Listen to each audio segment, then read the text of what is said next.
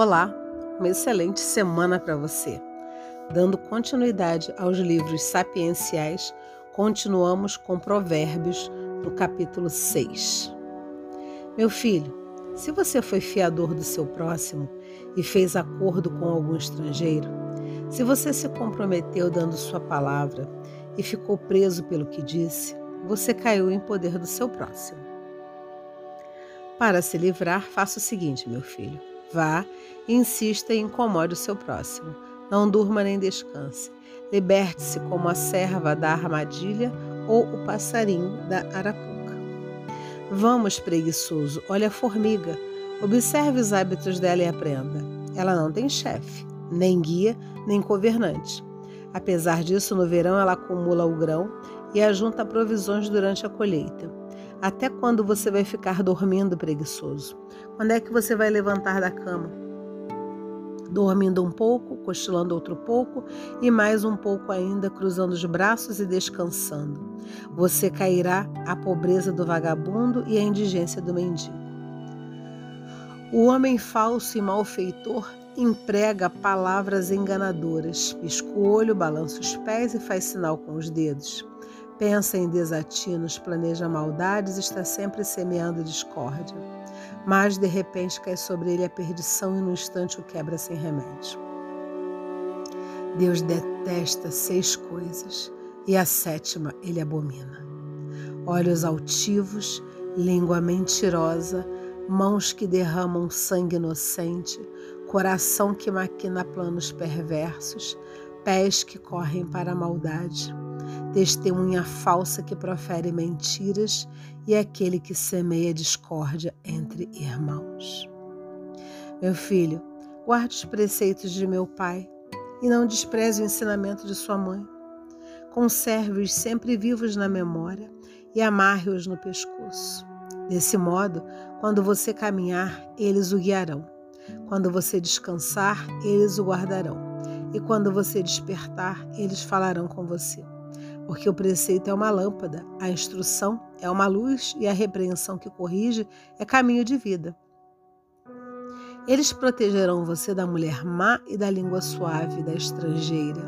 Que seu coração não cobice a beleza dela, nem se deixe prender por seus olhares.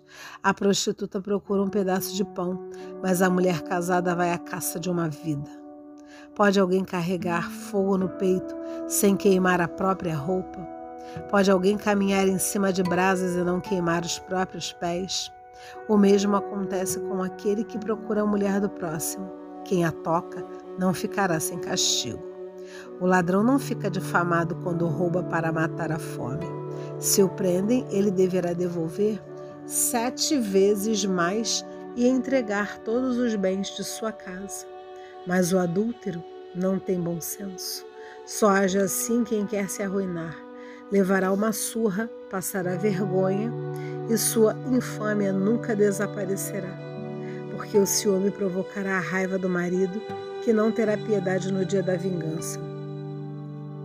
De nenhum modo aceitará compensação e recusará pagamento, mesmo que seja grande. Que as palavras da Sagrada Escritura perdoem os nossos pecados e nos conduzam à vida eterna. Amém.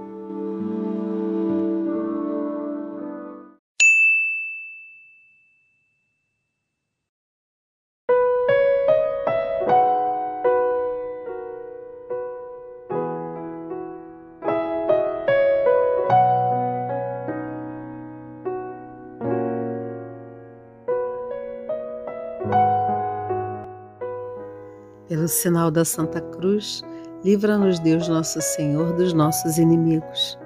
Em nome do Pai, do Filho e do Espírito Santo. Amém. Vamos continuar rezando com os salmos. E essa semana eu quero fazer um direcionamento à nossa segunda semana né, de janeiro. Esse mês de janeiro é um mês que tem. Todos os meses são importantes, é claro mas é o mês que abre o ano. E aí nós temos a festa do Natal, a festa do Ano Novo, e acabamos nos perdendo um pouco do cerne ao qual nós nos propomos. Eu não sei se vocês se sentem assim, mas eu me senti assim. E senti saudade de Deus. Então eu vou rezar com vocês os seis salmos que retratam a saudade que a gente sente de Deus. O Salmo 42, sede do Deus vivo. Como a corça bramindo por águas correntes, assim minha alma está bramindo por ti, ó meu Deus. Minha alma tem sede de Deus, do Deus vivo. Quando voltarei a ver a face de Deus? As lágrimas são o meu pão, noite e dia e todo dia me perguntam: onde está o seu Deus? Começo a recordar as coisas e minha alma em mim se derrama. Quando eu passava à frente do grupo em direção à casa de Deus, em gritos de alegria e louvor, no barulho da festa, por que te curvas, ó minha alma, gemendo dentro de mim? Espere em Deus, eu ainda o louvarei salvação da minha face, meu Deus. Minha alma se curva dentro de mim e por isso eu me lembro de Ti, desde a terra do Jordão e do Hermon. De Ti, ó pequena montanha, grita um abismo ou outro abismo com o fragor de Tuas cascatas. Tuas vagas todas e Tuas ondas passaram por mim. De dia Deus manda o seu amor e durante a noite eu vou cantar uma prece ao Deus de minha vida. Vou dizer a Deus meu rochedo, por que te esqueces de mim? Por que devo andar pesaroso sobre a opressão do inimigo? Esmigalhando meus ossos, meus opressores me insultam, perguntando todo dia: onde está o seu Deus?